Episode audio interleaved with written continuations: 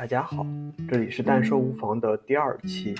今天我们来聊一聊看似很远，但就在我们身边的垄断问题。让我们从两段精彩的讨论片段开始今天的旅程。然后你们就在这个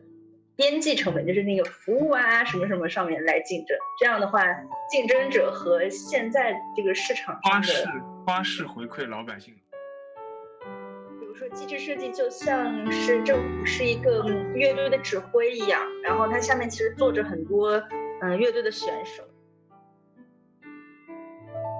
他在讲的是政府这个垄断是被政府控制和调节，还是被政府所参与？当然，他反对的是政府参与垄断，因为他觉得政府参与了垄断，那可能就没有议价的空间了，也就没有调整的空间了。哈耶克提到的这一点，其实在从九十年代开始吧，挺多西西方国家，特别是法国，已经在很多行业就慢慢实现了。呃，他们开始了大规模的，比如说国家垄断的一些行业，因为是有自然垄断倾向的一些行业，比如说呃电信业，比如说那个电力、邮政，力啊、邮政啊、铁路这些行业，它其实慢慢经历了一个呃市场化的过程。市场化的过程。呃那个叫什么去去国有化的过程，嗯然后竞争是一步一步放开的，包括呃去年，然后现在也要求 SNCF 在二零二零年底的时候，慢慢的开放竞争了，在一些嗯一些铁路段，对，可以可以是呃可以让法国其他的有有能力的企业，甚至是国外的企业一起来嗯竞争。当然，这是一个慢慢的过程。然后电信就是挺早就已经开始这样，所以我感觉这就是他说的那个政府不再既当裁判员又当运动员的一个一一个举措。但是呃，还我觉得还有一种方式就是，呃，如果政府再当运动员的话，那就不让政府本身当裁判员，但是不代表这些行业就没有人管制，所以。法国有不少行业，它的那个 regulator 就是它的管制者，都强调自己是独立的，然后也可能是另一种模式，就是嗯、呃一些企业它还是国有的或者国家占股很多的，然后呢，呃，管制管理就是那个制定规则的那那个机构它是独立的，呃，这可能也是一种把两者的利益分开的一种尝试。是我看到这里的时候，其实我想到，因为他当时肯定是预见不到，比如说后来的互联网的发展的，那现在的一些公司，我觉得已经超过了当时的经济学家和社会学家们的理解范畴，它的资本的力量，甚至于它对人们的思想、呃行为等是出行一切影响的力量。现在很多的政府现在开始意识到了这种危险。呃，出台了那么多对于，特别是强烈针对呃 GAFA 的，就是那个亚马逊、苹果、Google 嗯和微软这一类呃对脸书的的管制，那目的也是发现了这个危险。我感觉那个公司和政府的关系，甚至有了一种跟哈耶克当时说的有一种反面的一个关系，就其实挺有趣的。所以说他当时他的观点可能当时是有价值的，但是现在如果我们一味的只是说啊、政府要完全不加控制的让各种公司来来自由的发展的话，嗯、那其实嗯、出现了现在社会的这种大型的互联网公司的这个情况，其实是和他当时的说法是不太相符的。嗯但是我倒是觉得这和他的说法是相符的，因为在这种情况下，相当于 GAFA，也就是这几家互联网大公司，他们在当运动员，而这个 政府充当的角色就是裁判员。嗯嗯至于说为什么政府不能当运动员，而请第三方的，呃，第三方的组织，比如说工会组织来做裁判员，是因为按照哈耶克在这本书里的观点是说，政府的力量实在是太强大了，就是工会这个裁判员可能没有这样的胆量或者没有这样的能力来来去去公平的指导或者去监督这样的一场比赛也好，或者这样的一场运动也好。我觉得这里哈耶克可能有一个误解啊，就是说政府是一个东西，就政府是一种就是同质的 homogen 同质的一个东西。实际上政府不是，政府就是说，呃，如果有国资委这样一个监管，起到监管的这个作用吧，就是对于对于国有资金的这个这个利用。当然，国有资金和垄断之间也也是有个差距的，就是国有企业和所谓垄断之间还是有个差距。但是和所谓行政垄断，比如烟草啊，比如说。呃，盐，你可以说它是种行政垄断的那个石油，行政垄断的一种东西。那它和它是国有的，对，可能需要就是说，我的观点就是说，政府不是铁板一块。我有一个 小问题，就是，嗯，烟草行业为什么是政府垄断的？然后为什么，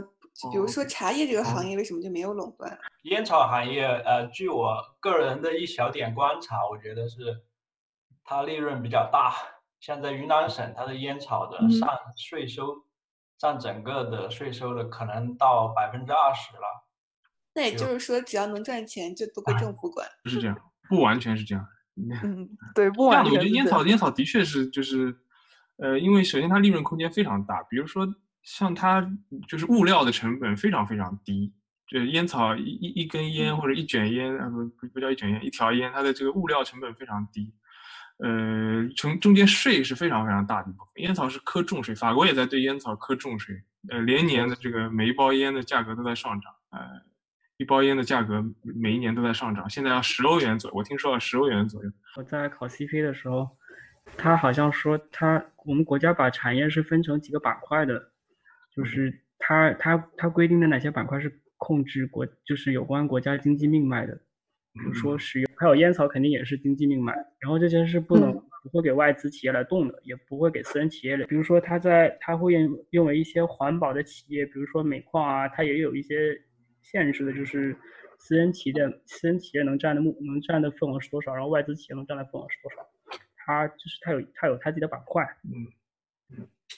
我觉得除了经济命命脉之外，就是还有一些呃行政垄断的原因。行政垄断还有一些原因，可能是它这个行业的公共性，然后它呃，如果按照市场定价的话，会会略显怎么说呢？会会会会不太有这个福利的效应。我想，比如比如电，就是电大家都需要，它是必须的，然后政府就可能可以通过垄断的方式，然后采取一些补贴，我的直觉，采取一些补贴的形式来来使这个行业。呃，以一种比较可持续的方式发展下去，然后，然后给给大家都提供福利。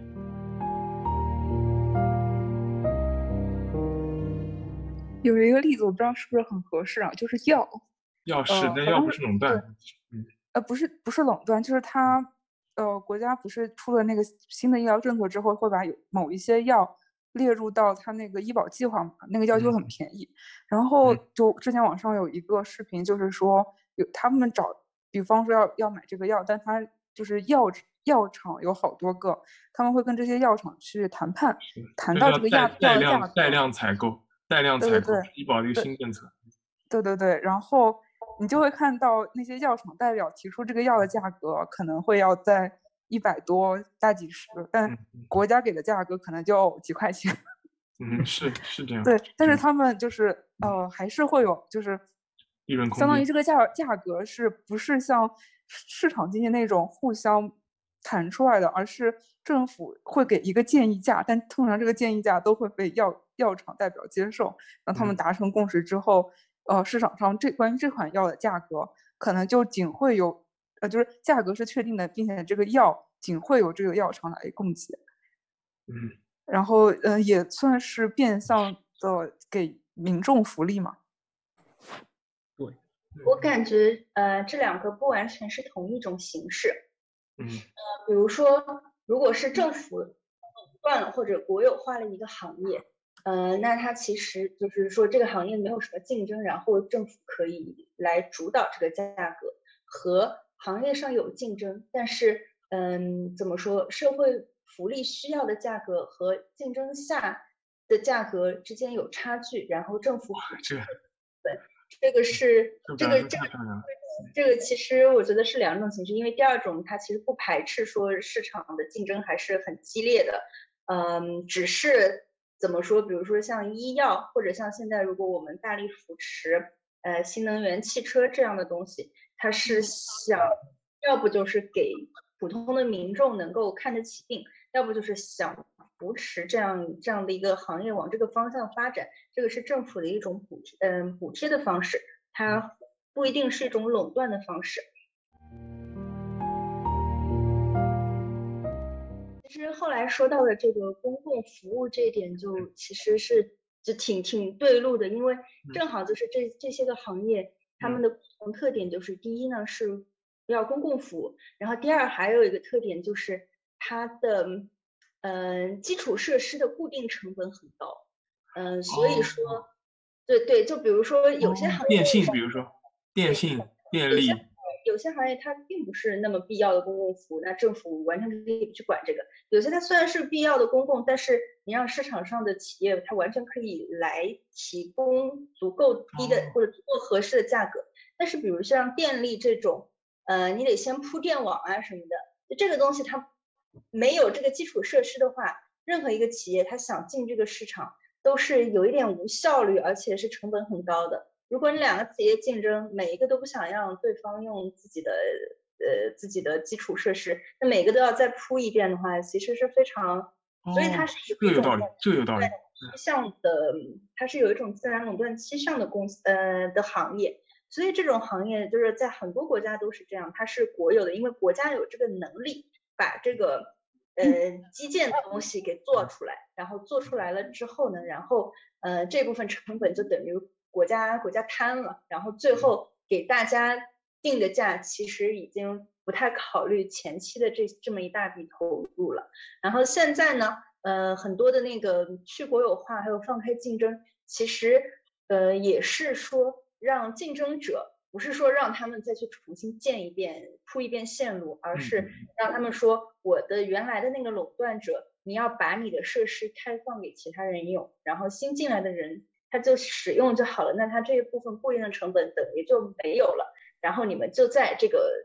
边际成本，就是那个服务啊什么什么上面来竞争。这样的话，竞争者和现在这个市场花式花式回馈老百姓。在哈耶克的语境当中来说，就是垄断这件事情不是天然坏的，对吧？或者说行政垄断这件事情不是天然坏的。